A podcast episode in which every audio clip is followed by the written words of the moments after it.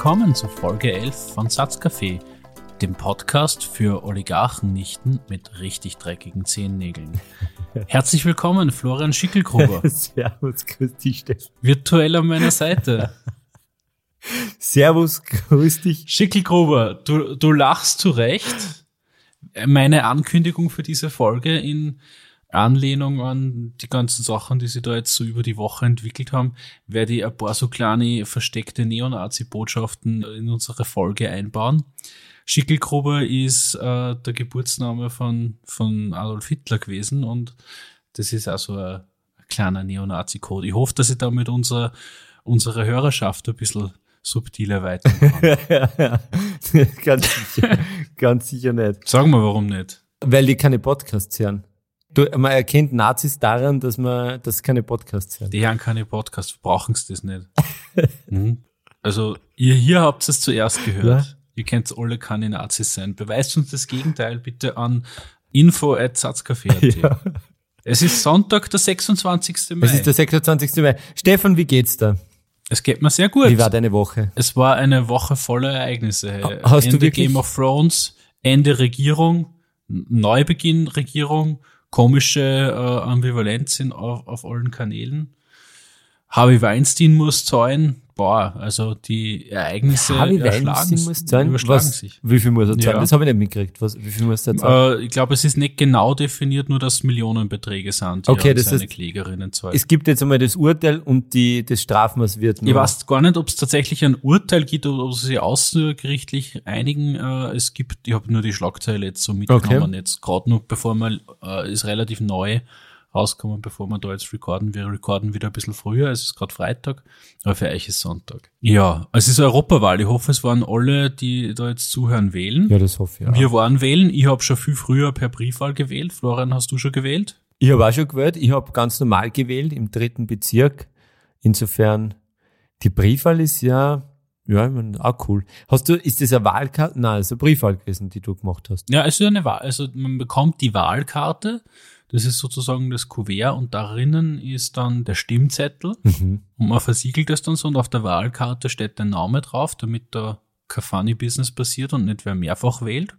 Und da drinnen ist dann der Stimmzettel, Ja, okay. damit das dann, und der ist in einem Kuvert, damit das ja anonym ist. Also ich vertraue da eigentlich schon so weit, dass das, dass das anonym genug ist. Man, es ist immer so ein bisschen eine Debatte zwischen mir und meinen Freunden, ob man per Briefwahl wählen soll oder nicht. Äh, aber ich finde es eigentlich ganz wichtig, dass man in der Demokratie äh, das Mittel Briefwahl stärkt, weil es einfach ganz wichtig ist, auch für die Auslandsösterreicher, für die Österreicher, die nicht mehr, so mobil sind. Ja, eh, aber Linz ist ja nicht das Ausland. Na, aber auch wenn man es manchmal so, so empfindet, nein, es ist nicht das Ausland, du hast schon vollkommen recht. Okay. Ich sitze eigentlich viel mehr in der Mitte Österreichs als du, also ich muss mir das gar nicht gefallen lassen. Eh nicht, es war, es war eine Frage. also die, die Diese- Briefwahl, äh, die Briefwahl finde ich insofern wichtig, weil ähm, sämtliche Menschen, die sonst nicht wählen gehen würden, äh, die Möglichkeit bekommen, dass sie wählen können. Genau. Für Menschen so wie für die, der zwei gesunde Haxen hat und, ähm, und heute in Wahrheit auch hingehört können, ähm, äh, ja, ich mein, da, da bin ich ein bisschen gespalten, ja was ich, es, es, es, es ist auch ein, eine derartige Errungenschaft. Es sind wirklich viele Leute gestorben dafür, dass alle gehen können. Da ähm, finde ich es jetzt nicht so schlimm, wenn man sein Hintern bewegt und da, da einfach zur, zur Wahlurne schreitet. Aber ich möchte da jetzt überhaupt nicht dissen. Also ich finde jede Form von, von Wahl ähm, finde ich richtig. Die Frage ist, soll man auch per Handy easy peasy wählen können? Mm, In einem nächsten Schritt wird es sicher äh, was sein, mit dem man sich beschäftigen muss. Da muss allerdings die, die Sicherheitsfrage schon eindeutig geklärt sein. Also ich finde das schon ganz gut. Ich habe ursprünglich geglaubt, dass ich dieses Wochenende nicht da sein wird, deswegen habe ich mir die Wahlkarte angesucht. Aber man hat eigentlich keinen keinen Schaden dadurch, wenn man drum ansucht, weil man kann auch, wenn man dann doch vor Ort ist, mit der Wahlkarte ja genauso gut zum Wahlamt gehen. Das stimmt, ja, ja. Also du kannst, hast dann sogar den Vorteil, dass du zu, zu andere Wahlämter gehen kannst, die nicht in deinem Heimatbezirk sind. Also es ist jetzt kein, äh, keine Notwendigkeit, dass man es macht, aber ich habe das eigentlich auch Jäger, seit Jahren jetzt fast immer, also ist voll okay. Aber es ist eine Empfehlung an die Leute da draußen, die vielleicht das nächste Mal dann doch wählen wollen, weil sie jetzt nicht wählen wollen.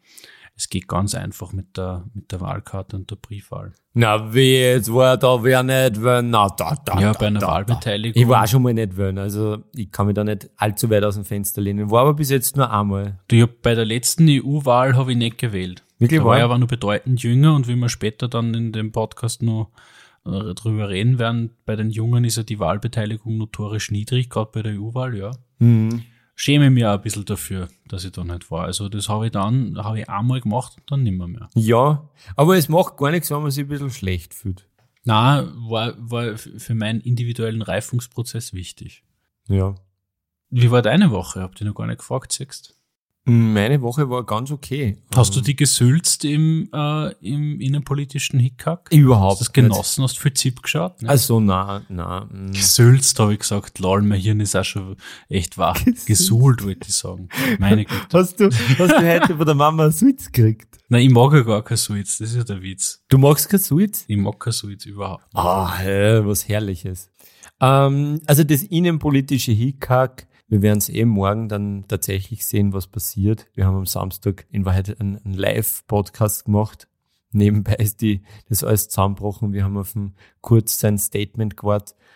Und da war ich total aufgeregt. Es hat mir voll taugt, dass da alles zum Brennen anfängt. Die Woche hat dann aber schon gezeigt, dass, dass mein Interesse dann sofort abgenommen hat in dem Moment, in dem sie gesagt hat, dass so und so wieder alles sie am Montag drehen kann mit, der, mit dem Misstrauensantrag. Wäre schon interessant, das jetzt einmal zu sehen, einfach rein als Zuschauer. Watch the World Burn. Naja, da, ich habe das tatsächlich nachgelesen, weil das kann man voll super nachlesen auf der Webseite vom Parlament, wie das so ist mit dem Misstrauensvotum. Okay. Und es, man kann das Misstrauensvotum immer richten gegen einzelne Personen der, der Regierung, also vom Bundeskanzler abwärts, oder gegen die Regierung als Gesamtes. Und der, Ein der Antrag, der jetzt eingebracht worden ist, der richtet sich gegen die Person Sebastian Kurz, äh, beziehungsweise halt in dem Fall gegen den Bundeskanzler, aber nicht gegen die Regierung. Also das heißt, wenn ich das richtig verstanden habe, wenn das Misstrauensvotum durchgeht, würde der Kanzler Kurz seines Amtes enthoben. Der Van der Bellen müsste einen, also einen neuen Bundeskanzler benennen, aber die Regierung als solche hätte Bestand. Okay. Ja, cool. Und das wird jetzt wirklich spannend. Also es ist, es stand heute, schaut es so aus, als würde äh, bei den Roten eher in Richtung Ja gehen und die Blauen sind da jetzt so ein bisschen in, eh ganz happy, glaube ich, in ihrer Rolle als Zünglein an der Waage. Das ist überhaupt für mich auch irgendwie so ein bisschen das Skurrilste an dem Ganzen.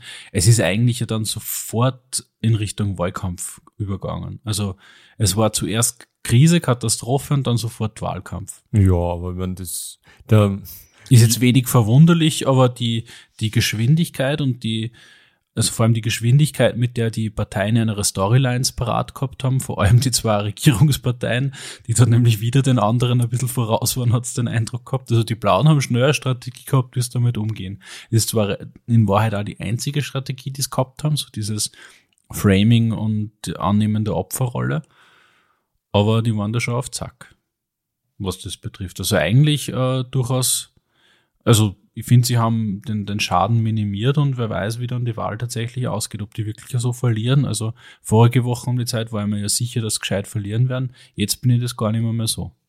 okay. Auf Zack sein spreche ich den Plan auf jeden Fall ab. Und ob's, äh, Findest du nicht, dass deren Krisenmanagement da eigentlich da gut funktioniert hat? das Krisenmanagement So mit dem geordnet, also mit Also Krisenmanagement, geschlossenen Rücktritt. das Krisenmanagement geht bis in die Wahl weiter. Also die nächsten ähm, Wochen wird man, wird sich dann das Krisenmanagement schon sagen. Die Frage ist immer, an welchen Kriterien machst du ein erfolgreiches Krisenmanagement fest, dass da die Leute nicht abspringen? naja, Das Krisenmanagement wird am, am Tag der Wahl nicht einmal äh, bewertbar sein, weil ja die FPÖ-Wähler dieses Waldheim jetzt erst recht Syndrom jetzt da völlig ausleben können. Das ist ja, du hast ist, vollkommen recht. also- man, muss das, man muss das jetzt auch erst einmal sehen, wie das dann bewertet wird. also ich kann dir keine, äh, aber ich bin ja kein Politikwissenschaftler, in irgendeiner Form Arithmetrik äh, präsentieren, die dann dieses Krisenmanagement äh, bewerten kann. Äh, vom Gefühl her ist es eine, ja, ich meine, Angriff ist die beste Verteidigung. Jetzt da decken sie die Leute mit Klagen ein. Sollen sie machen. Also ich finde das ganz witzig. Ich habe das wahrscheinlich eh schon öfter gesagt, aber zu dir sage ich es ja jedes zweite, zweite Gespräch. Österreichische Innenpolitik ist sowas von eine lächerliche Kommunalpolitik. Ich möchte es auch gar nicht so weit, immer so weit äh, kommen lassen, wie wir es eigentlich bis dato kommen haben lassen. Wir sind da vorige Woche auf ein Thema draufgesprungen, wo ich dann nur in der Nacht dir geschrieben habe, in der nächsten Folge müssen wir darüber reden, wie, wie billig wir uns eigentlich da verkauft haben, dass wir sofort auf dieses Thema draufgesprungen sind. Und dann hast du gesagt, naja, wir sind halt auch noch Menschen, ja, und das war eine gute Steilvorlage. Ja, also ich, ich stimme dir insofern nicht zu. Ich finde, die, das war eine Vorlage, die wir verwerten haben erst und ich finde das in dem Fall auch nicht billig. Überhaupt nicht. Das ist ja, schau, manchmal kommen einfach so Themen daher, die den ganzen Tag umwälzen und das war einfach so eins. Eh, Fertig. Und das, das dominiert das dann. Absolut. Und wir, wir sind nur im, in, einem, in einem riesigen Lernprozess ganz am Anfang. Wir haben das dann nur kurz ähm, dann hin und her geschrieben, ob die Themenwahl wirklich ähm, notwendig war. Wir waren in, in dem Moment der Meinung, dass, wir, dass sie notwendig ist. Und es ist dann auch das Zeichen, dass es die richtige Entscheidung ist. Und ich nehme gern die, die Rolle des quotengeilen Frontmanns dieses Unterfangens, der da einfach die Entscheidungen durchdruckt, dass wir den Populismus gehen. Also ich bin, ich bin sehr gern der Strache zu deinem Kickel, lieber Florian. na, aber wann ich, na, bitte, bitte lass mich nicht den Kickel spielen. Nicht schon wieder. Schon wieder. Du warst die wieder Waldhäusl sein. Okay, na, Ja. österreichische Innenpolitik, sie wird uns weiter verfolgen, wir werden es nicht abschütteln, aber wir machen da jetzt einmal einen Cut. Es gibt eine andere Idee, die mich diese Woche irrsinnig beschäftigt hat und ich möchte sie, lieber Florian, mit dir teilen. Und zwar, ich halte es für eine Multimillionen-Dollar-Idee. Bitte. Äh, es ist eine Filmidee. Und zwar? Und zwar, ich möchte, ich möchte voll gerne ein Remake machen von Drei Männer und ein Baby. Äh, Mit einem All-Star-Cast. Also, du das pitcht, Drei Männer und ein da Baby. wirst, wird, wird sich ein Zelt errichten in deinem Höschen. Kevin Spacey, O.J. Simpson und Bill Cosby. Für die Produktion hätte ich voll gern Harvey Weinstein. Was sagst? Äh, Your thoughts. Rotten Tomato äh, Wertung 0,0. ähm, Bewertungen wie How anyone could watch this movie is beyond me. wie kommst du bitte drei, auf drei. Männer und ein Baby? Weil ich Tom Selleck so cool finde. Ja, schon klar. Der, aber hat du der war ja schon in, Der in dem US-Remake von dem französischen Film, war ja der Tom Selleck dann dabei. Und der Steve Guttenberg. Und wer war der dritte? Wissen wir nicht. Findet man auch nochmal raus. Auf jeden Fall, ja, weiß nicht. So ein Film, den ich sehr stark mit meiner Kindheit assoziiere. Und wie komme Ja, auf ja. drei Männer und ein Baby? Ja, ich weiß nicht.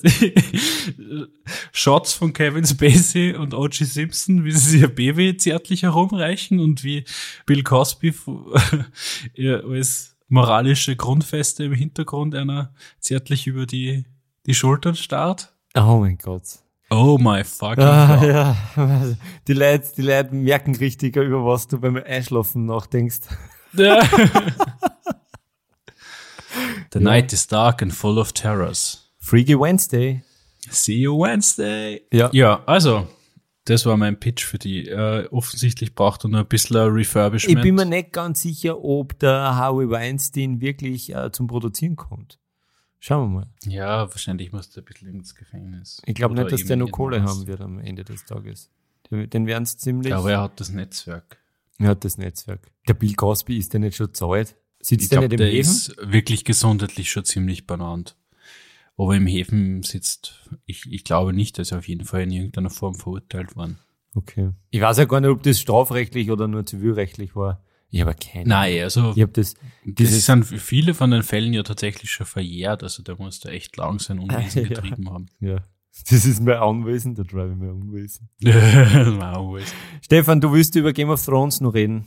In Memoriam Game of Thrones ist ein Segment, das wir uns für diese Folge zurechtgelegt haben. Ja. Und zwar haben wir uns gedacht, ich muss, man muss mit gewissem Recht sagen, es ist endlich vorbei. Es hat ein Ende. Ob es das beste Ende ist, das jemals irgendwer geschrieben hat, wahrscheinlich nicht. Aber äh, es ist ein Ende, das wir so akzeptieren. Müssen. Und wir haben uns gedacht, ja, müssen tut man gar nichts aus das Sterben. Du kannst da ein eigenes Ende ausdenken und das propagieren. Du kannst das deine Freund anders Ich, ich habe mir, ich hab mir ein eigenes Ende ausgedacht. Ich kann da ganz genau sagen, was passiert. ah ja.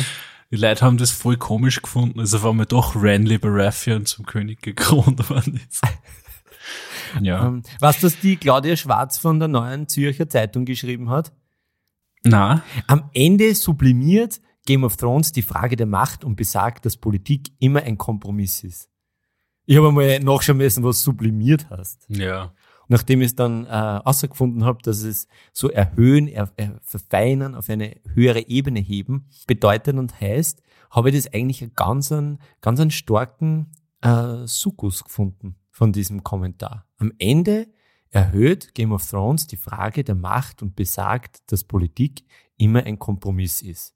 Es ist natürlich total, ähm, totale Plattitüde, was da am, am Schluss passiert.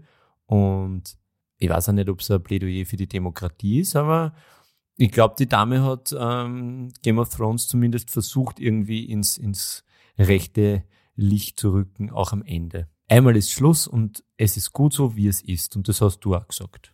Genau. Irgendwann einmal muss vorbei sein und dann muss man das halt so akzeptieren. Meine große ja, auf jeden Kritik, Fall, ja. Ach so. Deine große Kritik, schieß los. Na, meine, oder was heißt meine große Kritik? Meine, mein Unverständnis schon die zwei Folgen, also die zwei Staffeln betreffend, ist, ich habe vor, vor Jahren, noch Staffel 5 oder Staffel 6 oder zum, zum Erscheinen dieser Staffeln, hat es ein großes Special gegeben und da sind die zwei, äh, die zwei Erfinder, beziehungsweise die zwei, wie sagt man, Uh, Showrunners meinst du, oder? Die zwei Show Showrunners äh, auf dem Tisch mhm. gesessen und haben halt Fragen beantwortet, also DB Weiss und, und Benioff. Und da haben beide gesagt, na ja, sie haben einfach die Schnauze voll von dem Ganzen, weil sie sind Väter und sie äh, sehen ihre Kinder nicht aufwachsen und eigentlich es nicht mehr. Und wenn sie es jetzt nicht so Oton gesagt haben, dann ist das definitiv das, was bei mir hängen geblieben ist. Und das ist jetzt nicht in irgendeiner Färbung, sondern das ist, das ist, war meine Wahrnehmung, so wie die, so wie, die waren einfach richtig angepisst und die haben ausbrennt ausgeschaut und die, man hat einer einfach angemerkt, dass einfach keinen Bock mehr haben, ähm, Game of Thrones zu machen. Und dann birgen sie in Staffel 7 und 8 die, diese gesamte Serie so brutal nieder, während jeder weiß, dass HBO denen viel mehr Geld am Boden hat oder hat also Konjunktiv. HBO hat viel mehr, theoretisch viel mehr Geld zur Verfügung gestellt und hätte viel mehr Serien produzieren lassen. Sie wollten einfach nicht.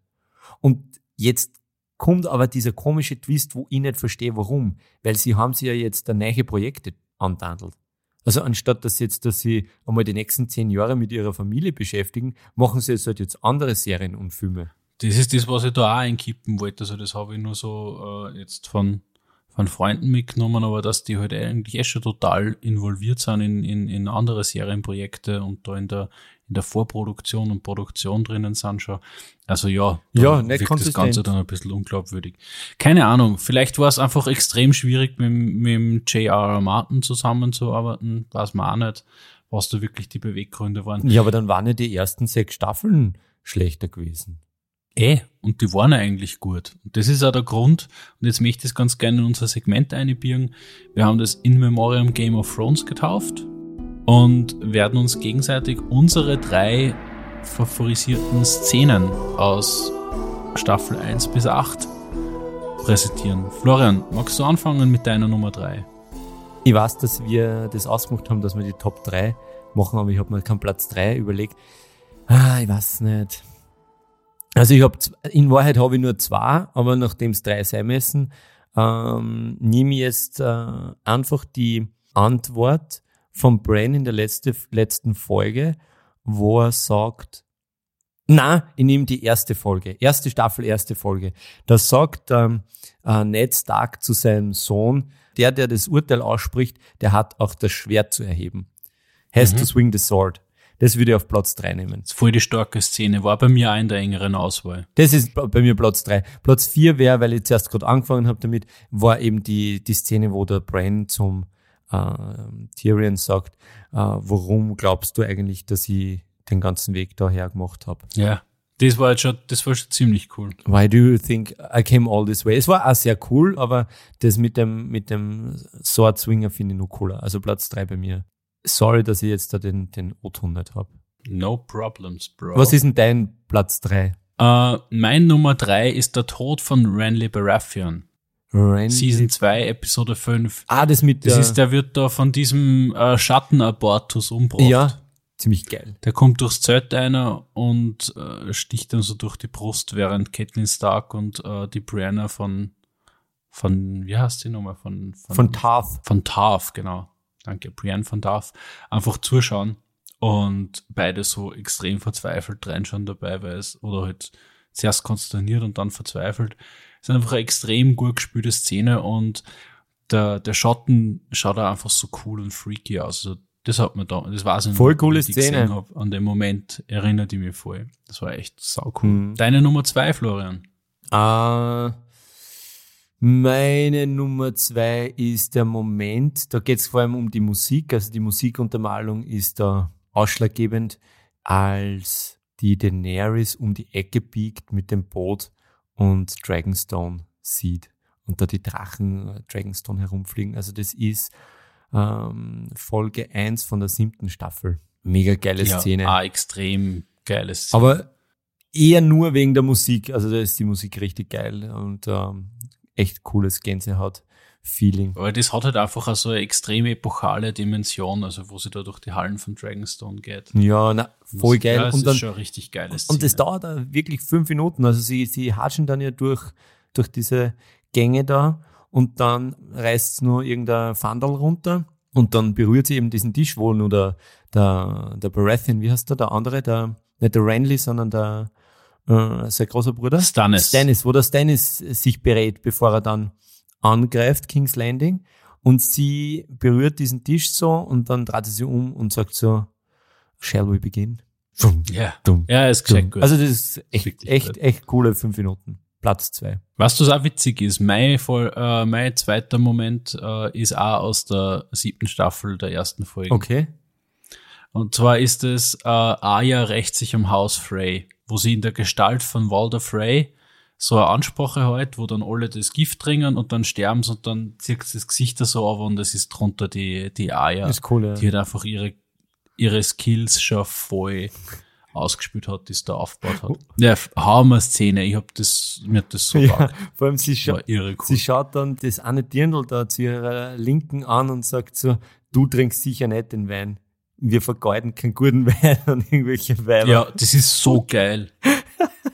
Und dann, wie es dann danach auch anschaust, so irgendwie so verachtungsvoll gleichzeitig. Also, Verachtungsvoll, aber sie sagt, wenn, wenn, wenn die Leute fragen, äh, was da passiert ist, tell them the North remembers. ja, voll geil. North Remembers. Ja. Dein Top-Pick, lieber Florian. Meinen Top-Pick habe ich in den letzten Folgen schon mal kurz angeteasert. Äh, Ned Stark konfrontiert Cersei mit der Wahrheit und bietet ihr an oder bittet sie, dass sie die Kinder nimmt und ganz weit weggeht, äh, weil der Robert natürlich alle umbringen wird. Und dann am Ende dieser Diskussion sagt die Cersei zum, zum Ned Stark, when you play the Game of Thrones, you win or die. There is no middle ground. Das ist eine absolute Hammer. Das ist so eine die war geile Szene. Bei mir das hat man voll da. Da spielen beide so stark. Ja. Ich hab's eh schon an anderer Stelle auch gesagt. Und ich glaube, Lina Headey einfach so gut. ja, ich glaube, das ist ja die einzige Szene, in der tatsächlich der Name Game of Thrones genannt wird, oder? Ich glaube, glaub es wird ja. kann mir jetzt nicht erinnern, vielleicht soll, soll es nur ein, zwei Mal passiert sein. Und Songs of Ice and Fire jetzt auch erst ganz zum Schluss in der allerletzten Folge. Ja, genau. Was ist deine Das Nummer war irgendwie schon ein bisschen lieb. Oder hat unsere Theorie bestätigt, dass äh, Samuel Tully vielleicht doch George R. R. Martin ist? ja. Ja, stimmt. Ja, meine Nummer eins. Was ist deine Nummer eins? Tyrion Lannister ermordet Shay und Tywin Lannister. Season 4, Episode 10. Ja, also Sache Das ist eine 7 Minuten 30 lange Sequenz, glaube ich, also wo man beide Szenen nacheinander sieht und ich finde, du musst das gemeinsam sehen. Peter Dinklage spielt alle an die fucking Wand und da ist der Charles Dance in der Szene, der wirklich kein Nobody ist und die Sibel Kekili, die auch kein Nobody ist, die eigentlich auch verdammt gut ist in der Serie. Und er wischt den Boden auf mit einer schauspielerisch. Es ist fucking epic. Die Szene ist ein Wahnsinn. Also, sie sind alle extrem gut. Wir haben zuerst in die Brust schierst und er schaut dann so fassungslos und sagt nur, you shot me. Und dann, und dann haben sie nur dann diesen Dialog weiter, wo er dann nochmal Haar sagt und dann er schießt dann wirklich voll gut. Die Szene ist ein absoluter Hammer. Wie der Tyrion gebrochen wird und wie man ihm das ansieht. Fuck. Fucking hell. Ich hab mir so weggekaut. Das ist, glaube ich, auch die letzte Folge in der vierten Staffel gewesen und so ziemlich die letzte Szene. Warum muss ich jetzt ein Jahr auf Staffel 5 warten? Ist eine ganz starke Szene, ja. Aber was das, das Geile ist? Bitte. Am Buchrücken vom, von dem Buch, wo das vor, also von vor allem, ich glaube, es ist dann eh das letzte Buch, das erschienen ist, steht hinten drauf, after his, killing his father Tywin, Tyrion Lannister escapes from King's Landing. Das ist einfach so der geile Spoiler. Stell dir vor, kaufst du alle fünf Bücher, schaust du falsch da rein an und liest als erstes. Warum macht man sowas? Das verstehe ich nicht. Das ist eigentlich eine Katastrophe. Das, das, du musst eigentlich schon ein Troll sein, wenn du sowas machst als Verleger. Finde ich geil, ja. Ja, ja würdige, würdige sechs Szenen, würde ich sagen. Absolut. Und dabei haben wir die Sexszene nicht genannt. Zwischen. Ja, also äh, Szenen hat es so gut gegeben. Als man die, die Bubis von der Miss Sandy gesehen hat. Das nennen wir, das würde ich als wir können, Ehrennennung. Wir können Top 3 Sexszenen auch noch füllen und hätten genug Material, weil gerade in die, in die ersten paar Staffeln war ja das ja eigentlich schon ziemlich. Das ist dann weniger geworden, oder? Voll, aber. Da war einfach nicht mehr, mehr so viel Platz für Liebe in der Serie. Ja, ja. Am Schluss. Ja. Aber ja, da waren schon richtig gut gemachte Szenen dabei, die irgendwie auch so nicht trashig waren. Ich finde, das ist immer extrem schwierig, dass man Sexszenen nicht trashig macht. Ja. Ja, gehört dazu. Ähm, ich habe fest in die Hände geklatscht, als sie die Miss Sandy ausgezogen hat, aber ähm, am Ende des Tages schaut man Game of Thrones nicht wegen der Sexszenen. Es geht ja dann doch um das Game of Thrones. Ja? Dafür gibt's uh, Game of Thrones a Porn Parody. gibt's tatsächlich. Ich gehe davon aus, weil es gibt für so gut wie alles ja. Porn-Parody. Also die Porn-Parody von die Schlümpfe kann ich da nur empfehlen. ja, ziemlich freaky. Wobei ich mir nicht sicher bin, ob das nicht die von Avatar war. Uh, also jetzt nicht.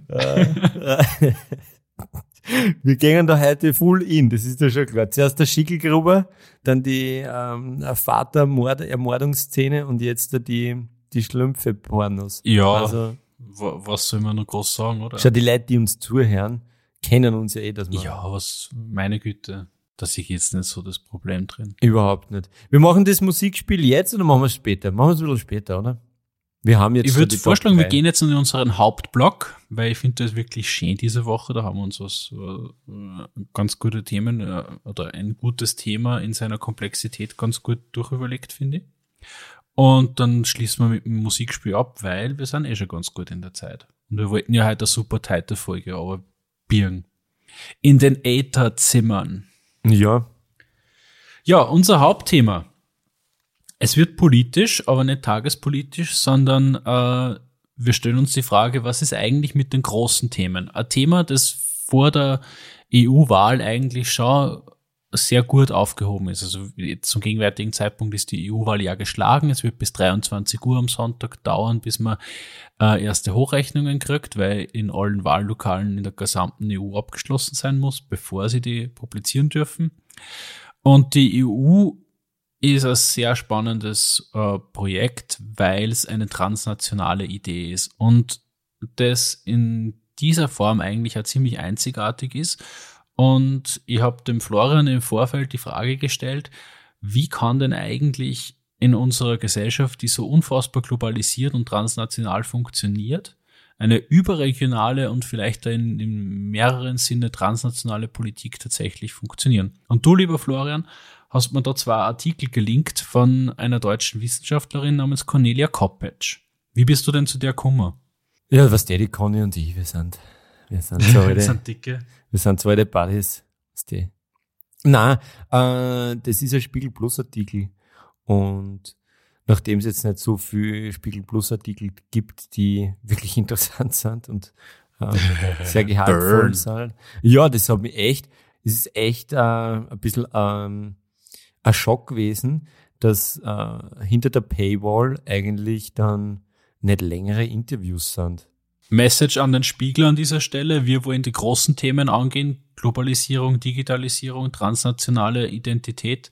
You're not helping, Spiegel. Na, You're not helping. vor allem die Neue, Zürich, die Neue Zürcher Zeitung hat äh, ebenfalls mit der Frau Koppetsch ein Interview geführt. Ich meine, die macht jetzt Werbung für ihr neues Buch, deswegen wird ihr da äh, herumgereicht.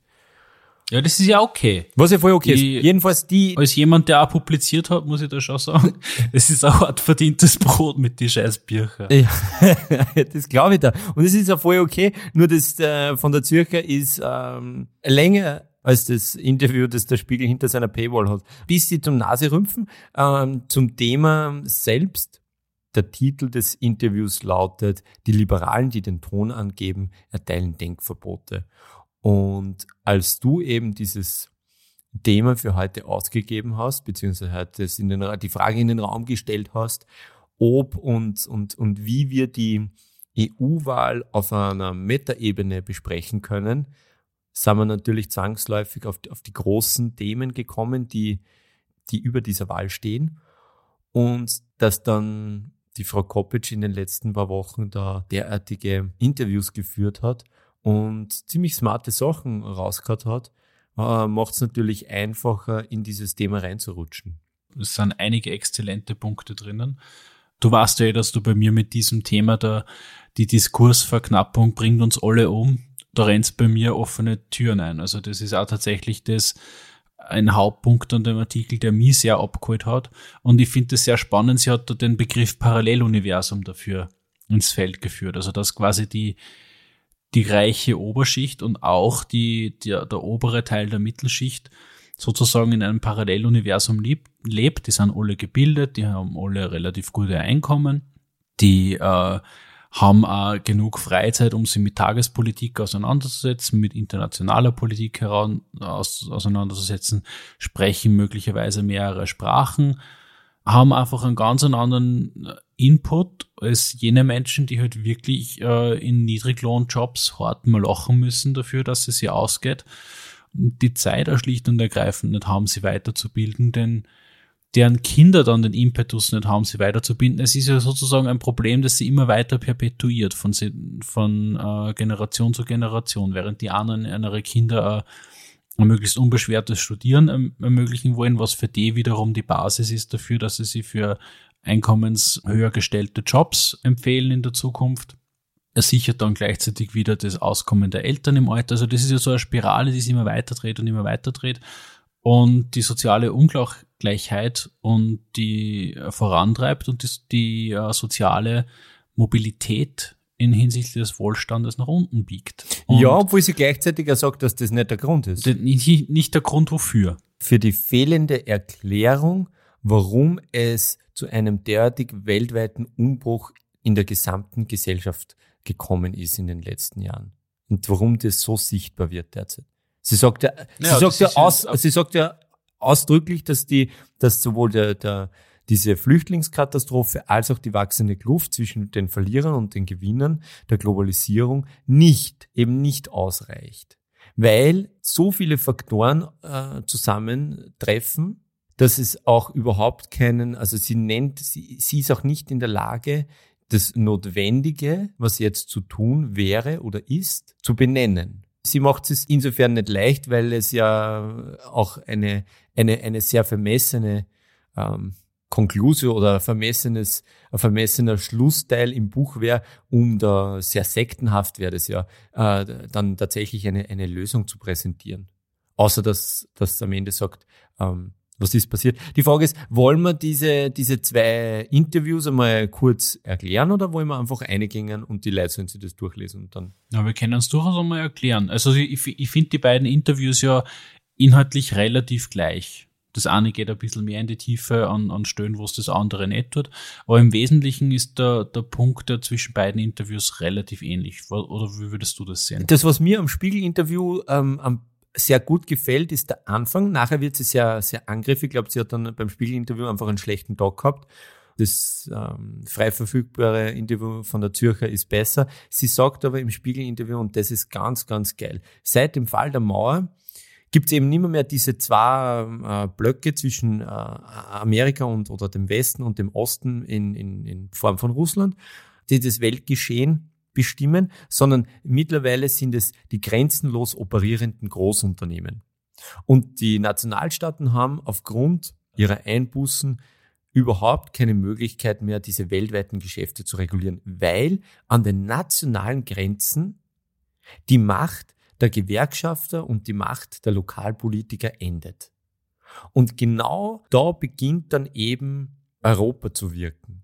Die Amerikaner werden es nicht tun, weil die Amerikaner haben dieses System im Großen und Ganzen aufgebaut nach dem Zweiten Weltkrieg und haben mal geschaut, was passiert. Und die Russen haben, waren der Gegenpol dazu und die Chinesen kochen jetzt ihr eigenes Süppchen und alle anderen schwimmen in diesen beiden Fahrwassern äh, mit, die einen besser, die anderen schlechter. Und ich glaube, dass Europa sich in in dieser Konstellation durchaus eben die Frage der, der heutigen Sendung auch stellen kann, was ist die Metaebene, wie kann man einem Volk von, von circa 500 Millionen Menschen einen Weg zeichnen, der so viel als möglich mitnimmt auf diesem Weg.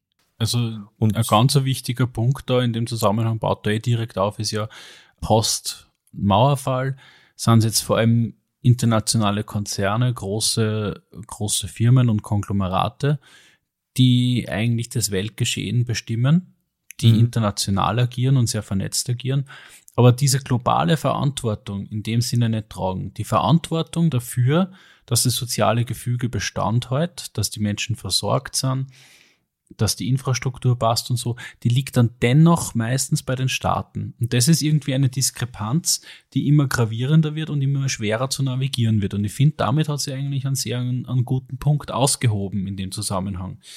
Die, das wissen wir ja, dass die großen gerade die großen IT-Unternehmen in Europa so gut wie keine Steuern zahlen. Die haben da relativ kreative Konstrukte, dass sie das umgehen bzw. optimieren, sagt man vielleicht richtigerweise und stehlen sich damit in einer gewissen Form schon sehr wohl aus der Verantwortung. Gleichzeitig aber Absolut. diktieren sie mit dem, wie sie die Wirtschaft gestalten, auch äh, die Möglichkeiten im individuellen Leben. Wenn du jetzt halt daran denkst, alleine wie viele Jobs entstanden sind, dadurch, dass wir Smartphones haben.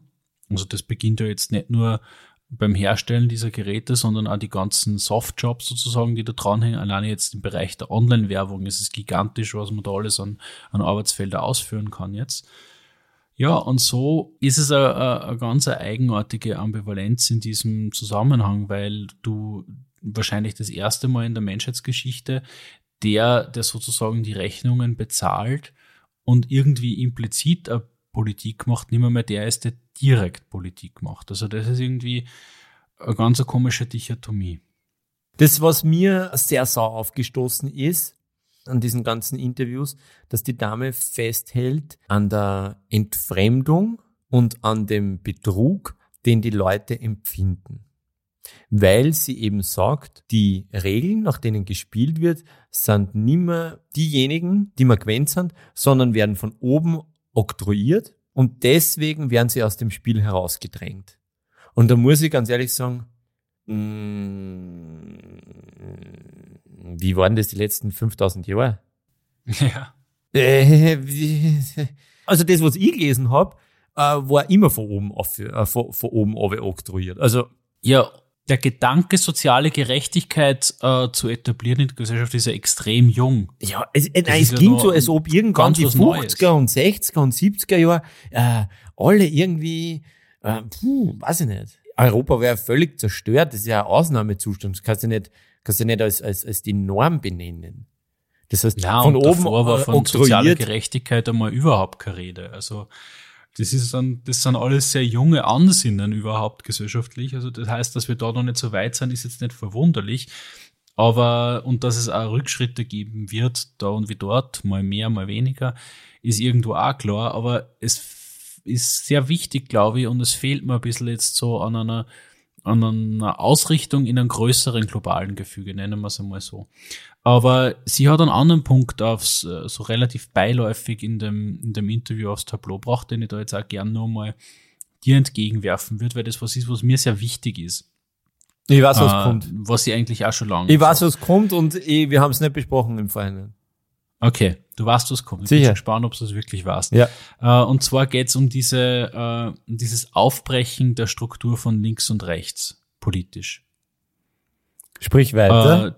Äh, das ist du ein hast noch nicht den Gedanke- Punkt gemacht. Das ist ein Ich war- Gedanke, der beschäftigt mich, Ja, ja. seitdem ich das erste Mal den Political Compass auf politicalcompass.org ausgeführt habe. Und da ist nämlich so, da gibt's zwei Achsen. Da gibt's die, die X-Achse, da ist links und rechts politisch und die Y-Achse, da ist liberal nach unten und autoritär nach oben. Mhm. Und Du warst seitdem ich über das, was? Und du warst noch, noch, noch Beantwortung aller Fragen rechts oben, oder? Nein, ich war ganz links unten. Ich war, da, Okay. ich war da eigentlich immer ärger als Gandhi. Okay. Der ist da ziemlich, Was die, beide Enden, beide links. dieser Enden werden dann vom, Verfassung, vom Verfassungsschutz dann überwacht, die IPs. Das ist ja ey, das ist, eh, das ist eh so eine Urangst von mir, dass wir eigentlich schon die längste Zeit aus dem Verkehr ziehen wollen. Schauen wir mal. Ja, aber Ähm, ganz kurz nur. Zu, zu dem, ja. zu dem, da gibt's ein super witziges Joe Rogan, äh, ein Joe Rogan Kommentar, weil, wo er da sie lustig macht, äh, über den Typen, der, über die, eigentlich über die Frau, die an dem Tag Dienst gehabt hat im Weißen Haus vom Secret Service, äh, während, ähm, da eben wer über den Garten ins Weiße Haus gestürmt ist, ja. Und die, das Ärgste ist der Typ, der da mit einer riesen Machete ins Weiße Haus, Haus gestürmt ist, äh, den haben sie zwei Wochen vorher bei einer Kontrolle mit einem Haufen Waffen äh, im Auto ähm, einmal hops genommen und die haben den wieder gehen lassen. Also es wird alles überwacht, aber die Problematik ist, dass zu viele Daten sind. Das sind ja auch nur, das sind auch nur Menschen derzeit. Also solange dann Ja, nicht allem ist ja in den USA nicht unbedingt ein Verbrechen, dass du mit einem Haufen Waffen im Auto überhaupt Das kommt nicht. ja Das ist so auf geil. den Staat drauf an. Ja, ja.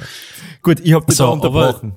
Du hast dein, dein politisches Attentat äh, ist im Äther verhallt auf mich. ähm, aber mir ist der Punkt wirklich wichtig. Ich glaube nämlich, dass diese Kategorie links und rechts schon seit über 30 Jahren überhaupt nicht mehr, mehr haltbar ist.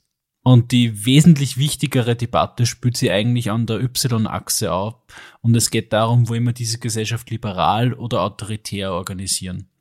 Deswegen findet der Kurz auch, ähm, so viel Allianz und das äh, auf so unterschiedlichen Ebenen. Je nachdem, mit welchem Fuß er zuerst ausgestiegen ist, findet er sich ja mit dem Peter Pilz übereinstimmen und dann aber auch wieder mit dem Kickel. Also der ist, und da kann man jetzt sagen, er ist so ein Wendehals, aber na, der Grund ist der, er ist nicht entweder rechts oder links, sondern er ist halt eigentlich schon relativ weit oben auf der autoritären Schiene. Also er möchte das, das Leben der Menschen im Staat schon relativ genau bestimmen. Er ist vielleicht nicht so weit oben, wie das jetzt andere äh, Politiker vom rechten Spektrum sind. Kickel zum Beispiel, glaube ich, wäre relativ weit oben auf der auf der autoritären Achse, aber wahrscheinlich auch noch nicht so weit. Nein, nein, nein, nein, der würde das Volk mitreden lassen. Der würde das Volk Ja, da mitreden gibt's lassen. möglicherweise Linke, Zwar nicht, es die, ums, die Rauchen, weiter oben ums. Rauchen geht, aber sonst würde das Volk mitreden lassen.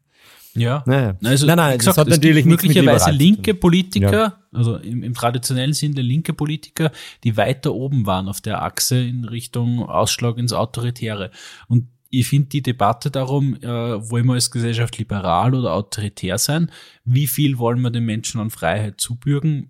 Wo ist ein gesundes Maß unter Anführungszeichen an Freiheit? Das finde ich eigentlich die viel spannendere Frage, die auch aus einem ontologischen Sinne sehr viel mehr Bedeutung hat für mein Dafürhalten. Also ich würde es Ja. extrem begrüßen, wenn sich der, der Diskurs viel mehr entlang der Achse entfalten wird. Und deswegen habe ich auch ganz kurz noch diese, diese, dieses Abbrechen des Diskurses, wenn ich sage, ich bin links und der ist rechts, habe ich nie verstanden. Wann wer, wann wer sagt, ja, na, der Staat soll den, den Menschen alles vorschreiben, das ist gut, und ihr sagt, nein, ich hätte eigentlich so viel Freiheit wie möglich, das verstehe ich, dass ein Widerspruch ist. Aber dieses Links-Rechts-Hickhack, das war für mich immer mehr konstruiert und artifizieller. Es ist natürlich artifiziell, beziehungsweise es, es, es braucht ja auch eine, eine Benennung von ähm, Gefühlen, die am Stammtisch einfach vorherrschen, die auch zu verknappen und, und prägnant in Worte zu fassen, jetzt in einem Zeitungsartikel. Du kannst dir das Gefühl, das bei einem Stammtisch oder beim Familientisch, Freunde in der Klasse, im Studium, egal wo, diese Grenzziehung muss ja auch jetzt äh, zumindest im, im gedruckten Format auch mit Wörtern irgendwie versehen werden.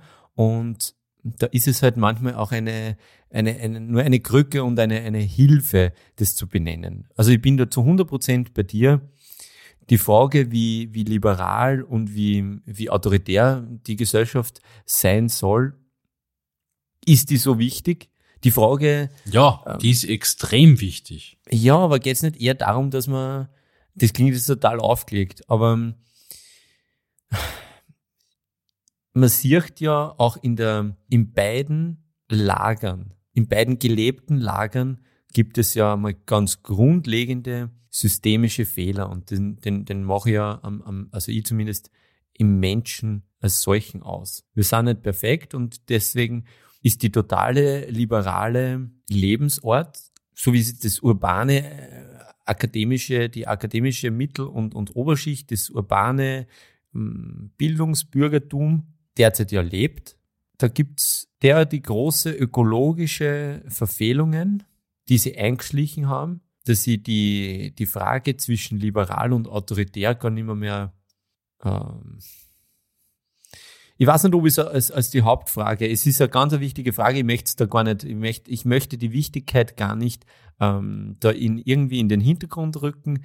Ich sehe es aber als, als irgendwie wichtiger, den, den, mit den Menschen in, in, in Diskurs zu treten und ähm, zu fragen, hey, Alter, wie stößt das denn vor? Wie soll es denn sein? Und jetzt kommt was total, äh, archaisch Christliches. Wie willst du denn behandelt werden?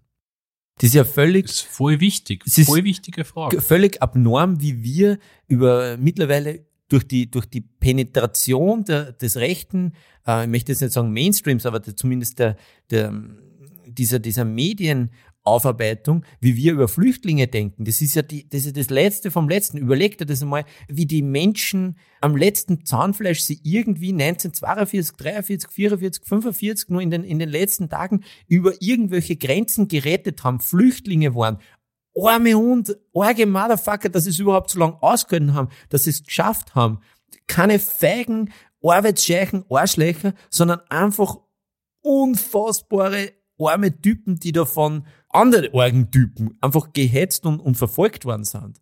Das und war, glaube ich, das große einende Element im, im Nachkriegseuropa, dass jeder in der Familie wen kennt hat, äh, ganz egal von welcher Seite des Spektrums, der gestorben ist im Krieg der verfolgt worden ist, der flüchten hat müssen, der irgendeinen vollkommen argen Scheiß durchmachen hat müssen. Und das hat einfach alles so zusammengeschweißt. Glaubst? Ich weiß Dieses nicht. unfassbare mhm. Leid. Ja, schon. Also ich glaube, kollektives Leid ist als Kind in einer Gesellschaft nicht so Ja, aber das ist ja, ist ja ein Unterschied, ob du, ob du Leid erfährst als, als Österreicher, der gedemütigt worden ist und den die ganze Familie in, in Stalingrad ausgeschossen haben, oder ob du als jüdische Familie alles verloren hast und in, ey, über, über London noch nach, nach New York irgendwie geflohen bist.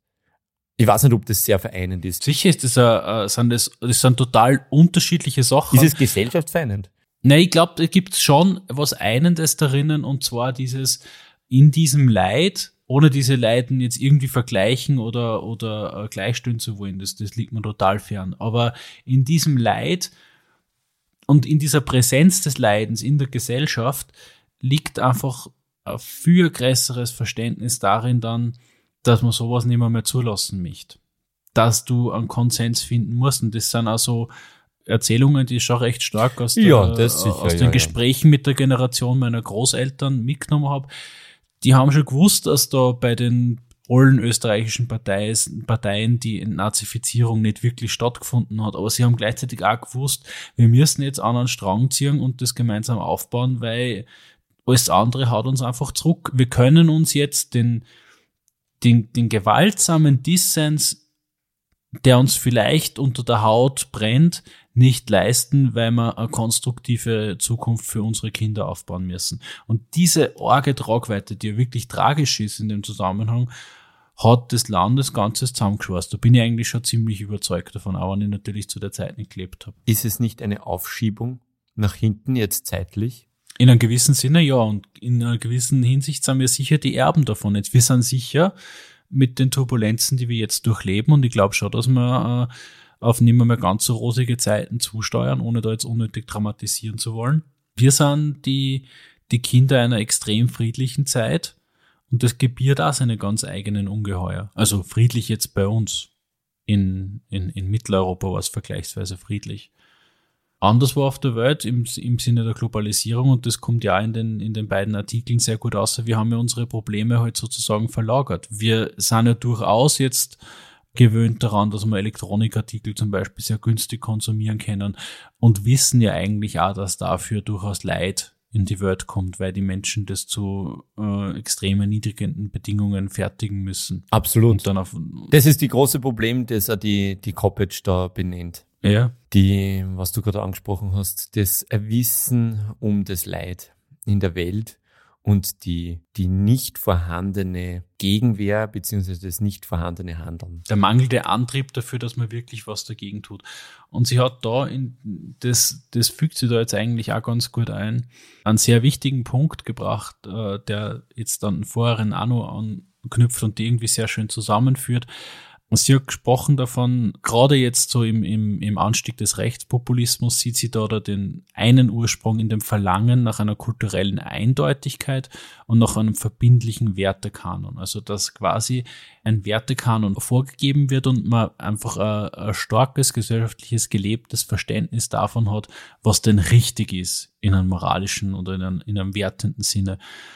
Und genau darin liegt, finde ich, ein ganz fundamentales Problem, weil eben Moral äh, durchaus ambivalente Sache ist und keine Konstante.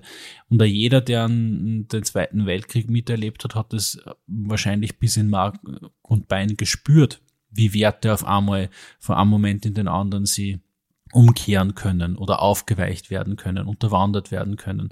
Also, dass es sowas wie eine absolute Moral in einem gesellschaftlichen Kontext nicht, nicht gibt, ist eine ganz, eine ganz eine wichtige Erfahrung, die man auch selber machen muss, die nicht jeder sozusagen intellektuell für sich vollziehen kann, sondern tatsächlich auch spüren muss. Und aus dem heraus, aus diesem Wunsch nach einer Leitkultur und wenn man jetzt quasi seit dem Fall der Mauer oder eigentlich nur davor, seit Ende des Zweiten Weltkriegs, den, den Weg vorwärts geht. Die Leitkultur waren eigentlich gerade in unseren Breiten die Amerikaner und der Kapitalismus äh, amerikanischer und ja, nennen wir es einmal protestantischer Prägung, also der durchaus auch in Großbritannien seinen Ursprung hat und dann teilweise auch in Deutschland, dann in Amerika so richtig zum Fliegen gekommen ist. Und nochmal supercharged sozusagen durch Hollywood. Es sind eigentlich die Amerikaner jetzt schon sehr stark unsere Leitkultur. Ich habe das auch beim Reisen auch gemerkt. Also egal, wo du hinkommst, wo in Südostasien du hinkommst, sie haben die Cappies von den amerikanischen Sportmannschaften, sie sprechen alle irrsinnig gern Englisch, wollen reden über die Hollywood-Stars. Also es gibt schon so eine, äh, wie soll ich sagen, eine kulturelle Angleichung durch, durch diese Leitkultur USA. Ja. Und ich bin mir nicht sicher, ob die jetzt nicht spätestens wahrscheinlich seit der, der Ära Trump ein bisschen im Aufweichen ist. Aber es ist das, das eigentliche Problem, und ich finde, das kommt im, im Artikel sehr gut raus, ist eigentlich dieses Verlangen nach so einer solchen Leitkultur, weil das ist etwas, das lässt sich nicht unbedingt importieren. Das ist was, das muss man entwickeln. Und es braucht, würde ich mal mahnen, eine Leitkultur, die in einem transnationalen Kontext besser funktioniert, an der wir uns alle irgendwie orientieren können und in Europa, und jetzt mache ich den, den Punkt, den ich da, der mir schon seit zwei Minuten auf der Zunge liegt, in Europa war das für mich ganz lang der, der Humanismus, der ja getrieben worden ist von einer kulturell, äh, wissenschaftlich-kulturellen Oberschicht zum Wechsel des vorigen Jahrhunderts, also vom vorvorigen auf das vorige Jahrhundert. Und es ist jetzt nichts, wo ich sagen muss, da muss man, dem muss man nachweinen. Der Humanismus hat genauso auch seine Schwächen. Aber irgendeine Art und Weise von einem Menschsein und einen der moralischer oder zumindest ethischer Orientierung werden wir irgendwie brauchen. Und ich sehe jetzt momentan nicht, von wo die herkommt, weil das, was die Amerikaner, die am ehesten an dem dran sind, uns präsentieren, funktioniert irgendwie nicht so recht. Was glaubst du, dass da passieren muss? Mm, also ich möchte nur ganz kurz was zum Humanismus sagen, ohne dir da jetzt widersprechen zu wollen, aber hat der Bauer oder der, oder der Anwalt am Land 1901 irgendwas vom Humanismus gespürt. Ich denke, dass das eine sehr, sehr elitäre, sehr, sehr schöne Denke ist und war, die aber in ganz wenigen Zimmern stattgefunden hat, der, also der, des, des Habsburger Reiches, da wirklich auch dann gelebt wurde und sich vor allem in der Realität dann ausgedrückt hat. Ja, aber eine Idee muss ja nicht als solche benannt werden und verstanden werden, dass sie ihre Wirkung hat. Na, also absolut. Das, Na, das, das wollte ich nur, das wollte ich nur einfach nur kurz an, äh, anmerken. Ich bin absolut bei dir. Das ist durchaus die, äh, in den, in den Anfängen der Europäischen Wirtschaftsgemeinschaft und der EU dann auch die, die Grundidee und das ist, das ist der Stahlgeruch, woher das Ganze kommt.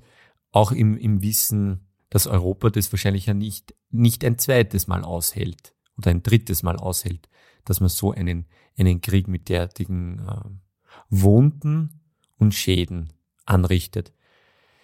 Zu den ähm, Amerikanern, die die Kultur oktroyiert haben. Nennen wir es mal so, damit wir in dem, in den, damit wir die gleichen Verben benutzen.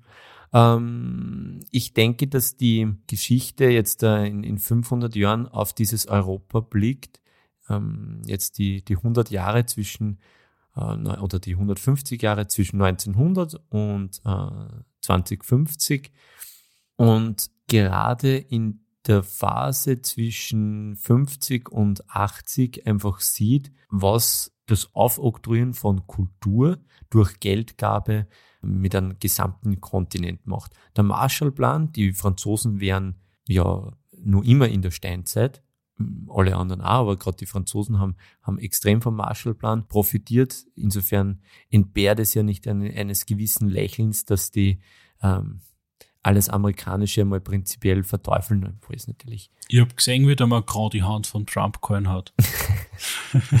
ähm, und man sieht halt jetzt einfach, was es ausmacht, wenn man nicht in der Lage ist, sich äh, eine Kultur selbst zu geben, die Gesellschaft selbst zu gestalten, sondern wenn man halt im Begriff ist, die Häuser und Mauern und Dämme und Brücken, die man sich gerade äh, gegenseitig weggeschossen hat, dass man die halt wieder aufbaut.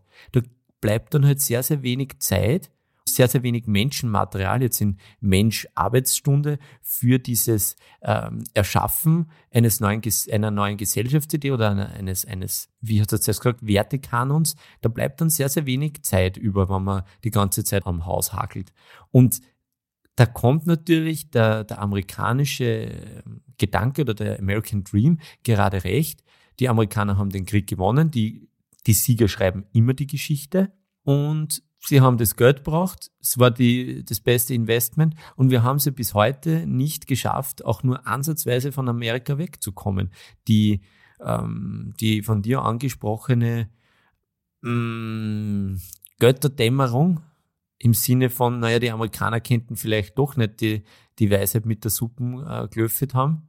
Schon zu, zu Schröders Zeiten gab es äh, extreme Ressentiments äh, gegen den Irakkrieg. Also, dass die Amerikaner völlig Banane sind, äh, wissen wir nicht erst seit, seit Ja, ja, aber da geht es ja eigentlich weniger um die Amerikaner als oder den, die USA als äh, politische Institution und, und ja, die Handlungen, die, die setzen, sondern der, die moralische Orientierung kommt ja sehr viel aus den Kulturgütern, die wir konservieren. Äh, ja, aber die auch die diese konsumieren. Die Kulturkonserven kommen ja jetzt zu einem sehr, sehr großen Teil aus Amerika. Die Event, also ich glaube, dass wir das so richtig erst in 10, 15 Jahren merken werden, wann die Kinder die jetzt die Marvel-Filme sehen und diese Superhelden-Werte mitnehmen, die ja durchaus auch ambivalent sind.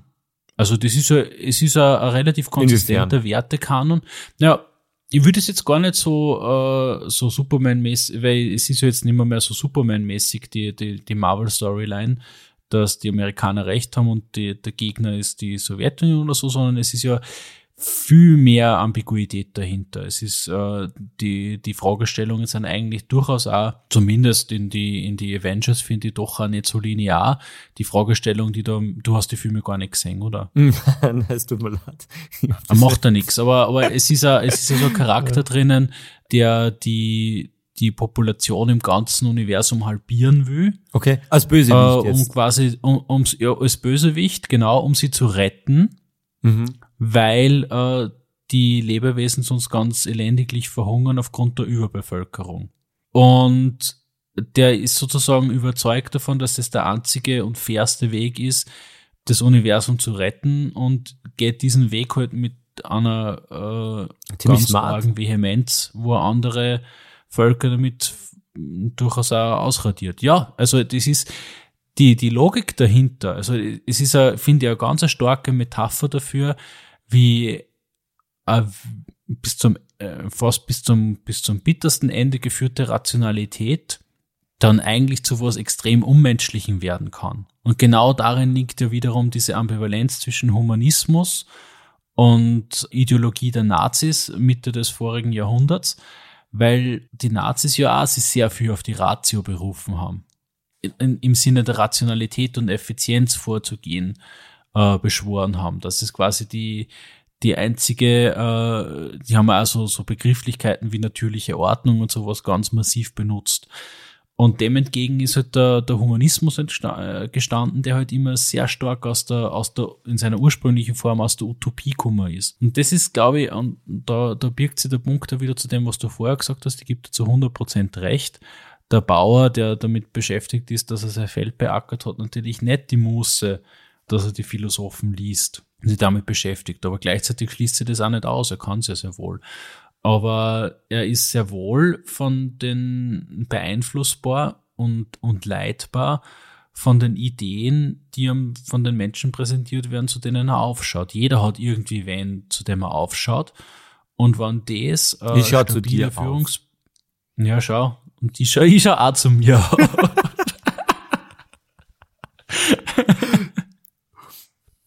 ja, ich schau dann wieder zu andere auf, zu, weiß ich nicht, darf jetzt nicht am falschen sagen. Aber mich hat dann, äh, ich schau dann zu Marx auf, zu Engels. Und zu dir, Florian. Ah, Und den anderen Größen, die mir intellektuell an ihrem Busen nähern. das ist ja nett, dass du mich auf, auf die Stufe von diesen zwei Zwergen stößt. Ich schwöre dir, das ist mir noch nie passiert. Ja, aber jetzt da zurück zu diesen Marvel, äh, Ja. zur Marvel-Ambiguität. zur Marvel-Anbiederung. Was ist da deine Frage? Na, de, dein Punkt. Ich habe deinen Punkt jetzt. mein Punkt ist der, äh, wenn jetzt die Generation derer, die jetzt so in der Pubertät sind, ein bisschen jünger und diese Filme konsumieren und damit einer sehr äh, ausdifferenzierten moralischen Ambiguität in den Medien, die sie konsumieren, konfrontiert sind, bin ich schon sehr gespannt darauf, wie dann deren politische Entscheidungen ausfallen. Werden sie sich an ihren Eltern und äh, älteren Geschwistern und der Generation davor orientieren? Werden sie einen eigenen Wertekanon entwickelt haben? Das finde ich extrem spannend. Was mir, und das geht zu dem Punkt in voriger Wochen zurück, was mir schon Mut macht, ist, dass ich in, in der nachfolgenden Generation jetzt schon sehr stark spüre, äh, dass es ein äh, starkes Problembewusstsein, eine Bereitschaft zu einem Aktionismus und äh, einen starken Glauben an die Menschheit gibt. Mhm. Ebenso mit diesen, mit diesen Freitagsdemonstrationen, dass, dass sie nicht, wie das vielleicht bei uns ein bisschen mehr so war, äh, so was Inwendiges, Resignatives gibt, sondern viel mehr auf, auf Gemeinschaft und gemeinsame Veränderung. I call total Bullshit. Ja, go ahead. Die, äh, die Zahlen, die wir haben, sprechen total dagegen. Punkt. Die, ähm, das Verhalten der jungen Konsumenten ab, ähm, sagen wir 95 oder 2000, Du hast schon wieder in Scott Galloway geschaut. ja. du weißt, du, du, du kennst meine Homies. Das ist einer, zu dem, dem wir beide aufschauen, den finde ich echt Er extrem funktioniert äh, einfach äh, gerade im, im Fernsehen extrem gut und wenn man sich dann die, die Hintergrundinfos zusammensucht, die er ja eigentlich nicht präsentiert, sondern er bringt es dann eigentlich immer ziemlich ähm, knapp auf den Punkt, dann kommt man drauf, dass das ziemlich, ziemlich wahr ist und dass es ziemlich erschreckend ist, wie, wie punktgenau dann auch seine, seine Vorhersagen sind. Ich meine, er hat nicht mit Also- jedem Scheiß recht, aber Faktum ist, das äh, Einkaufsverhalten auch der jungen Generation sich in keinster Weise unterscheidet von von unseren oder von denen unserer Eltern. Also es geht, er sagt es dann ziemlich pointiert, ähm, am Ende des Tages nur darum, wie viel Shit jeder vor dem Winter hat, damit er den Winter überlebt. Und da hat er, glaube ich, nicht auf Game of Thrones an, angespielt. Und selbst wann, ja. Es geht nicht um den Game of Thrones Winter, sondern es geht, um den, um den Winter, den es vor Game of Thrones äh, in, der, in der Metapher äh, gegeben hat. Und da geht es darum, dass du wie ein Eichhörnchen ansammelst. Und mehr ist mehr, auch bei den Jungen. Die Jungen wollen genauso ein fucking Rolex und die Jungen wollen genauso ein Audi fahren it is what it is, ja. Also das heißt im Endeffekt, sagst du, komplett wurscht, was für Filme sie im Kino schauen. Die Grundbedürfnisse sind menschlich und da steht auch die nächste Generation nicht drüber. Fix. Ja, da mag schon was dran sein. Das Scott Galloway, ich habe mir das die Woche also gedacht, was man den Clip geschickt hast, das ist so ein richtiger Checkers-Checker. Also das ist einer, den die Checker fragen, ob eh alles in Ordnung ist. ja, der Cook, ja, das wenn der Team Cook anruft und fragt, ob das mit einem neuen iPad eh in Ordnung ist. Ja, ich glaube. Das ist eine ziemlich coole Socke. Mm, Hat mich schwer beeindruckt. Der, der, ich höre ja den Podcast von ihm und haben wir eh schon mal geredet. Er ist schon gut, aber er funktioniert im Video und wenn es ihm die, er ist ja voll die Rampensau und er funktioniert voll gut in dem Moment, wo eine Kamera auf, seine, auf seine Glatze gerichtet ist. Das ist echt ein, und ähm, ja, ähm, man tut sich halt dann immer, immer schwer mit, mit Zahlen und Fakten dann irgendwie mm, die Meinung irgendwie so, seine eigene Meinung irgendwie so hinzubiegen, wie man es gern hätte. Es geht halt dann eigentlich nicht. Das habe ich auch nicht verstanden. Nochmal zurück zu dem Artikel. Sie sagt ähm, irgendwie so nach dem, nach dem Motto, naja, wir müssen miteinander reden und wir müssen akzeptieren, dass jeder seine eigene Wahrheit hat. Ah, ist okay das klingt schon wieder ja, sehr... sie sagt aber schon einen, einen sehr spannenden Punkt da. Ähm, sie findet da immerhin was Positives am Rechtspopulismus und sagt, seitdem der so präsent ist, wird wieder diskutiert. Und das ist schon auch was, was ich äh, ja, auch so empfinde und, und wo ich schon auch sagen muss, also das ist ja so ein Punkt, mit dem habe ich mich schon oft bei Freunden in die Nesteln gesetzt. Den habe ich schon ich weiß, aber mir. beginnen seit 2005 gemacht. Immerhin ist die FPÖ eine von den Parteien gewesen, die äh, einigermaßen ernsthaft zum Beispiel so Themen wie das bedingungslose Grundeinkommen aufs Tableau genommen hat.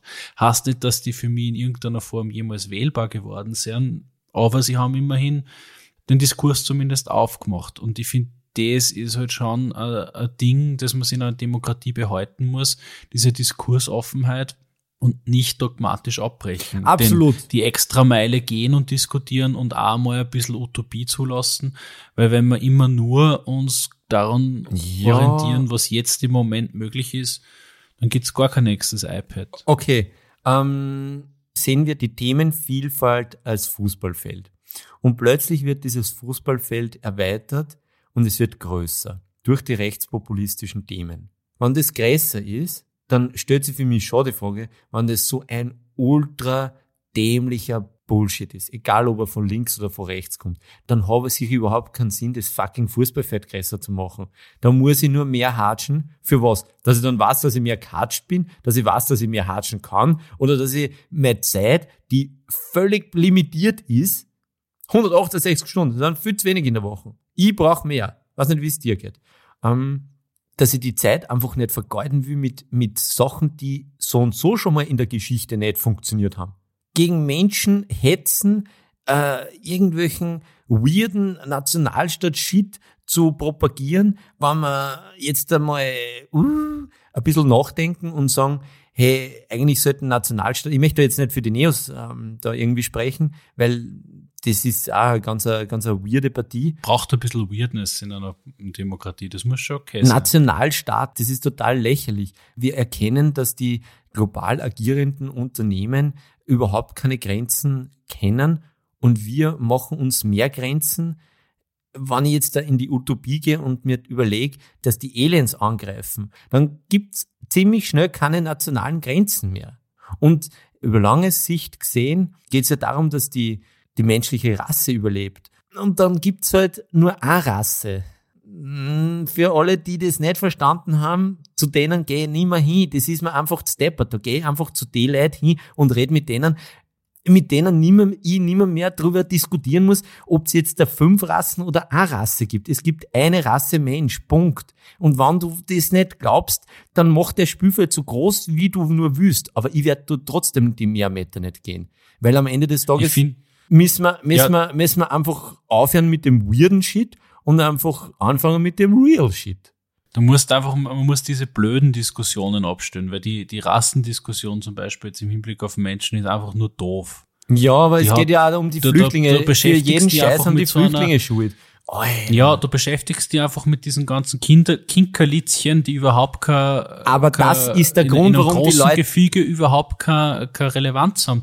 Wir müssen einfach schauen, ja, dass, das wir, dass wir nicht alle absaufen, weil die Meere so weit aufsteigen oder dass wir nichts mehr abbauen können, weil es einfach so beknackt hast. Ja, aber Steff. Und wir sollten eigentlich schon alle daran arbeiten, dass wir die nächste Exoerde besiedeln und dafür eine solide Strategie haben. Also da gibt so viele Sachen. Eben, aber die Problematik. So viel größere Fische. Ja, aber die AfD und die FPÖ werden ja nicht gewählt, weil sie die smartesten Antworten auf diese großen Fragen haben. Na, die sind, die sind reaktiv, die sind in ihrer ganzen die hausgemachten reaktiv. Probleme, dass man die auf einmal umwälzt auf alle Flüchtlinge das ist der Grund, warum die, warum die FPÖ gewählt worden ist und das ist der Grund, warum der Kurz gewählt worden ist. Der ist nicht gewählt worden, weil er die smarteste Wirtschafts- und äh, Arbeitsmarktpolitik da vorgestellt hat.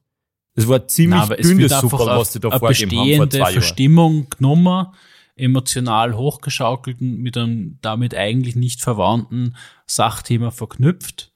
Und dann wird sozusagen unter dem Deckmantel der Sachpolitik eigentlich ja, man kann schon so sagen, Hetze betrieben oder halt zumindest ja, äh, Diskursverkürzung. Also man kann schon sagen, das kannst, den, den, den Halbsatz kannst du weglassen. Das ist auch eine Forderung von der Frau Koppitsch und ein möglicher Ansatz, wie man das wieder lösen kann, indem man eine Rückkehr zur Sachpolitik oder zum, zur sachlichen Diskussion ja. zu allermindest findet. Mhm. Und das ist ein, ein ganz wichtiger Punkt. Apropos sachliche äh, Diskussion, hast du dir dieses Rezo-Rezo-Video angeschaut, der da auf die CDU da losprügelt.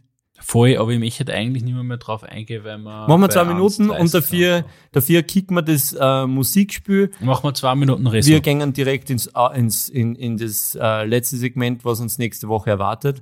Und, und gut ist. Passt, machen wir genauso. Machen wir genauso. Deine zwei Minuten. Meine zwei Minuten zum Rezo. Ich habe mir das Video angeschaut, eh auf deinen Link hin.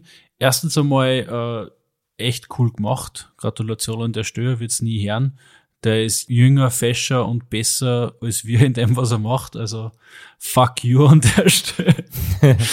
ist halt einmal so. Muss man akzeptieren. Nein, ist ein echt cool gemachtes Video. Wir werden es sicher auch verlinken. Ich habe jetzt zugegebenermaßen die Sachen nicht so fact gecheckt, aber es sind eigentlich sehr offensichtliche Punkte und die Clips, die er drinnen Haben hat. dafür alle anderen gemacht. Ja, und die, die, die Clips, die er drinnen hat, sind absolut entlarvend. Mhm. Und zeigt eigentlich auch viel von den Problemen auf, die wir da jetzt in dem Diskurs gehabt haben.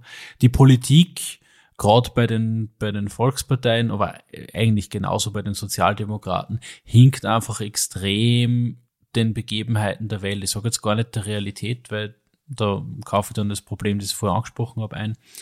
Aber die hinkt einfach den, den Sachthemen so hinten nach, alleine schon, dass, dass diskutiert werden muss darüber in Österreich, ob er äh, Bandbreitenausbau Sinn macht. ob, ob das notwendig ist für ein Land wie Österreich.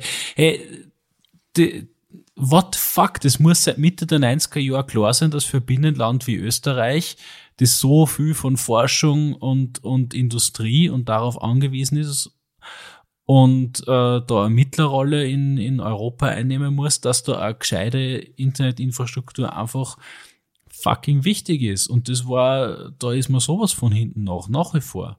Ja, also das, das Gigabit, das jetzt groß beworben wird, das haben Staaten in Südostasien, also wie Singapur schon seit, weiß ich nicht, 2013 oder so. Also das ist echt, da ist man einfach sowas von hinten nach. Und das ist so, äh, verstehe ich voll, dass bei jemandem, der nur mal deutlich jünger ist als ich, die Frustration da nur viel größer ist, wenn die, die Politiker, die letztlich sein Leben bestimmen und die werden entscheiden, einfach sowas von entkoppelt sind von dem, was wirklich wichtig ist, dass der Sigmar Gabriel sich da als Außenminister hinstellt und sagt, ja, er weiß nicht, was die Arme in Rammstein machen. What the fucking fuck? Das ist schon, also das ist nicht einmal mehr lustig. Mhm. Der habe ich dann auch angetraut. An der Stelle. Ich habe dann nicht mehr, mehr weitergeschaut. Mir war das dann Ja, zu, zu weird. Zum einen, ich habe es ziemlich geil gefunden, wie sie die Leute aufregen, dass das jetzt da teilweise nicht den Fakten entspricht. Zum anderen habe ich die Reaktion der letzten Tage von der CDU. Also, wenn wer what the fuck sie denkt beim Sigmar Gabriel und der Part ist richtig what the fuck, dann gibt's keine Wörter mehr für das, was die CDU aufgeführt hat. Die CDU hat am, am Mittwoch ein Antwortvideo produziert und das dann aber gescrapt.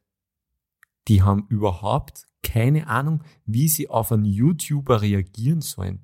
Also, ich glaube, es ist sehr, sehr entlarvend, wie die Politik diese Woche mit diesem Video umgegangen ist und wie wir es geschaut haben. Ich glaube, am Donnerstag oder Freitag hat es drum äh, uns 5,8 Millionen Views gehabt.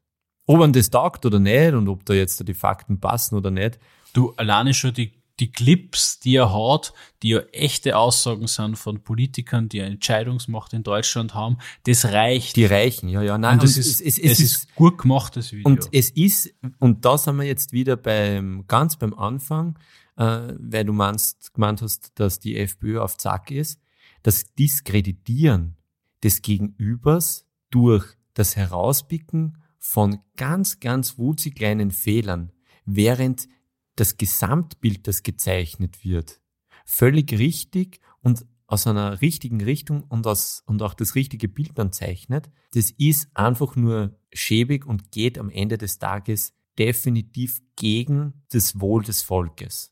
Und diese Kritik muss sie meiner Meinung nach die FPÖ jetzt auch gefallen lassen. Dass sie es für den Durchschnittsbürger jetzt da richtig machen, naja, das kann schon sein. Ich bin da nur sehr vorsichtig, ob das wirklich ein, ein smarter Move ist, dass man sie jetzt das so aus der, aus der Deckung wagt und dann so angriffig ist, weil ich meine, die Aggressivität gegen die Wahrheit so auszuspülen, ist, ist am Ende des Tages sehr entlarvend, sehr entlarvend bei der FPÖ und auch sehr entlarvend bei der, bei der CDU und bei diesen, nehmen wir es jetzt mal nicht Rülpser, aber bei diesen Kommentaren zu diesem Rezo-Video. er hat sich ja extrem viel auf Quellen aus dem Qualitätsjournalismus berufen. Also die, die Kritik kann ich sowas von Ja, ja, das. Google Docs-File ist ziemlich lang, bist du wahnsinnig. Huh. Also Und das Orge ist, das klicken die Leute nicht. Brauchen sie nicht. Also es gibt einen, einen richtig langen Spiegelartikel dazu, der dann den Faktencheck macht. Da frage ich mich halt, war es nicht gescheiter gewesen, so ein Video zum Produzieren, anstatt dann über so ein Video einen Faktencheck zu machen? Ja, das ist ja jetzt, weil der mit seinem Video in, in eine mediale Sphäre durchdrungen ist, die nicht seine primäre eigene ist. Aber wenn der Spiegel dann einen, einen elendslangen Artikel drüber macht, dann erreicht er ja die Leute nicht, die er prima mit seinem Video Na, erreicht. Abgesehen Und das davon, ist das Coole, was ja. ich, was ich, was ich Doppelt finde an dem Video, dass man da jetzt hört, dass voll viel äh, Lehrer das in ihre Schulklassen herzagen und dass die Kinder drauf eine, gute Resonanz zeigen. Das ist wiederum das, was ich, was ich cool dran finde, weil er spricht auf dem Kanal und es ist immer extrem wichtig, dass man die Leute dort abholen, wo sie stehen. Er spricht auf, dem Kanal, auf dem Kanal in einer Sprache zu den, zu den Jugendlichen, die sie verstehen können und damit hat genau diese Mehrleistung an, an Wert und eigentlich streng genommen ist genau das doch Qualitätsjournalismus. Wenn du quasi Information aufbereitest und in eine Sphäre überführst, die ein Publikum dann annehmen kann, ohne das zu verkürzen, sondern die Komplexität der Problematik mitnimmst, weil das kann man ihm nicht vorwerfen, dass es inhaltlich verkürzt. Er geht es sehr differenziert an. Er Mhm. nimmt sich da über eine Stunde Zeit, was für so ein Video schon lang ist. Also, Ja, ich finde, ich glaube 55 Minuten, Äh, ich weiß es nicht, ist ja wurscht.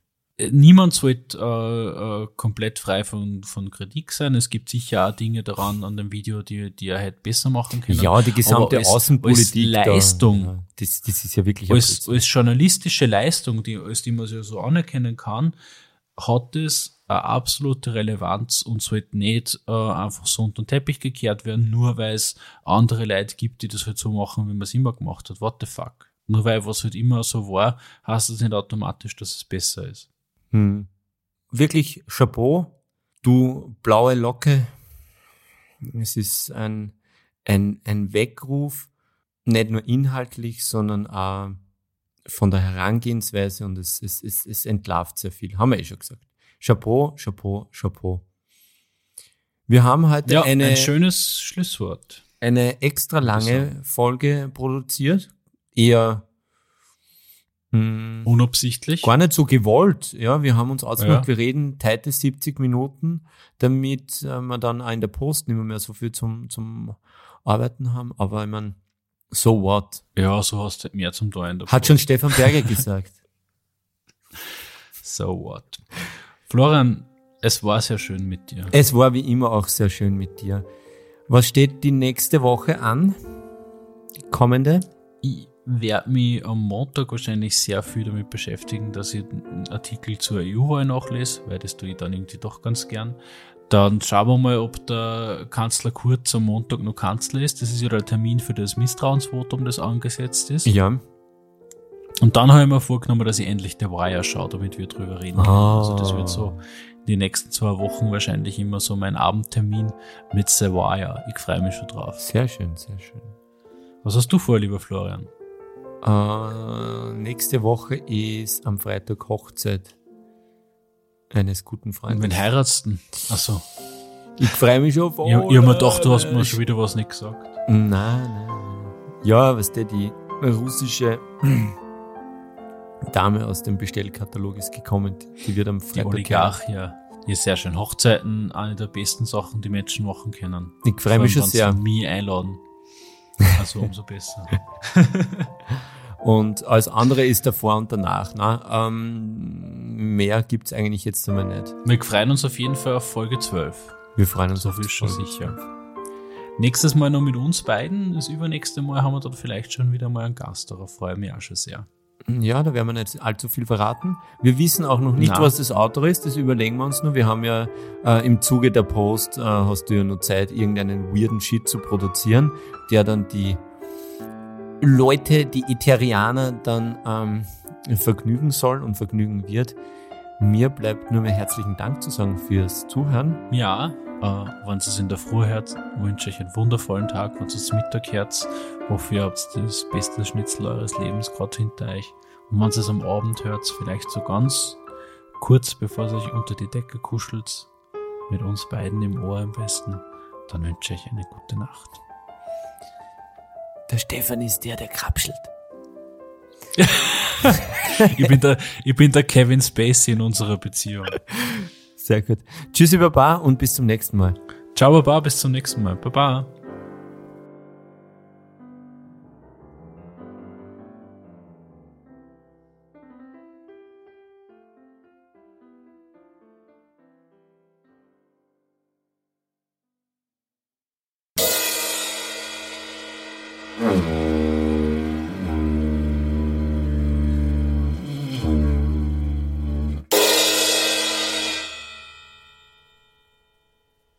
Expressionistischer Ottertanz. Er kommt, die Motte im Vierlefanz.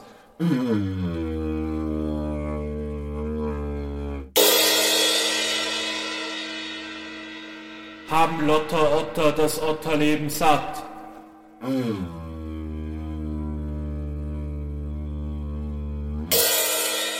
Kommt es zum großen Otteraustausch.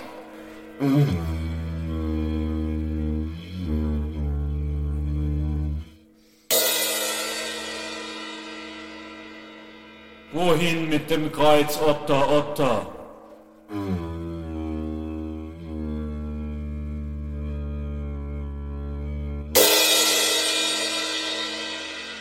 Kann ein Otter alleine sein, ohne im Lotterleben unterzugehen? Du Lotter Otter!